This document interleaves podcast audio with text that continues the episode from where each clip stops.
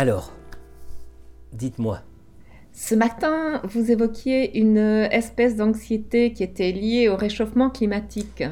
Oui, c'était il y a quelques semaines, j'ai lu dans un magazine que il y aurait de plus en plus de personnes disant souffrir d'une anxiété bien spécifique, une anxiété liée aux effets du réchauffement climatique.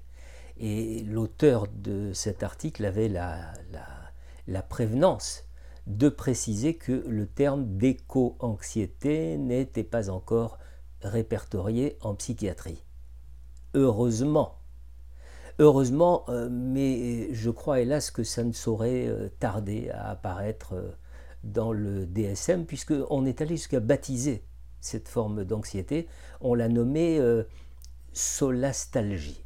Alors, Bon, vous comprenez que quand je lis ce genre de choses, comme vous probablement, je m'interroge, hein, qu'est-ce qu'on fait de l'anxiété spécifique dont souffrent des personnes quand elles voient tomber les feuilles en automne?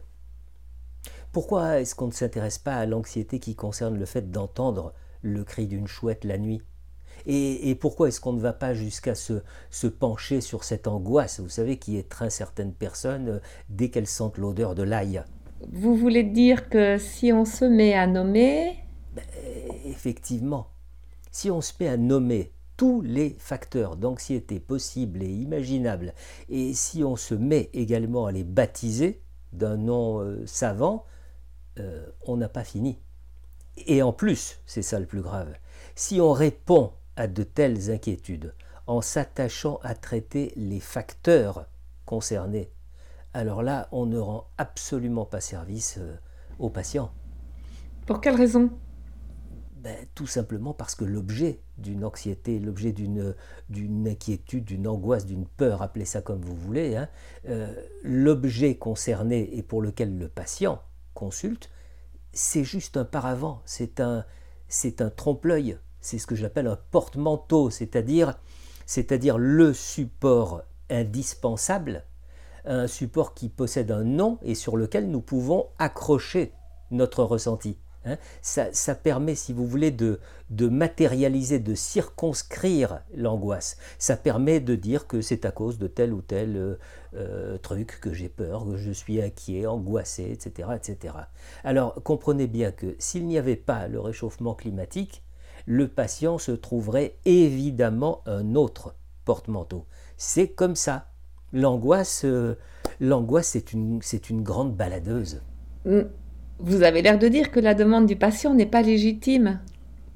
Mais ce n'est pas une question de légitimité.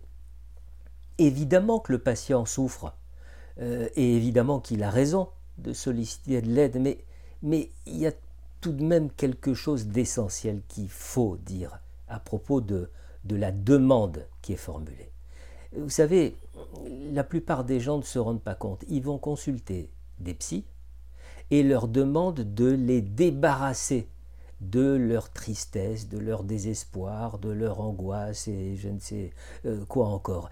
Et, si peu nombreux, si peu nombreux sont les psys qui répondent que, que vouloir s'en débarrasser, mais c'est là justement que réside le problème comment est-ce qu'on peut se débarrasser de quelque chose qui fait partie de notre humanité Vous imaginez un, euh, je sais pas, imaginez un pianiste, tiens, qui irait voir son accordeur en lui disant hum, la note ré dièse et la note si bémol ne me plaisent absolument pas, euh, supprimez-les de mon piano. Vous voyez un peu l'aberration? Allez jouer quelque chose, allez composer quelque chose sur ce piano. Le résultat va être forcément considérablement réduit, limité. Et eh bien pour l'humain, c'est pareil. Penser que l'on pourrait s'amputer d'une partie de ses, de émotions ou de ses sentiments, c'est considérer l'humain comme une bécane, hein, comme une machine, et considérer aussi le psy comme, euh, comme un chirurgien juste capable de vous enlever une verrue disgracieuse sur le bout du nez.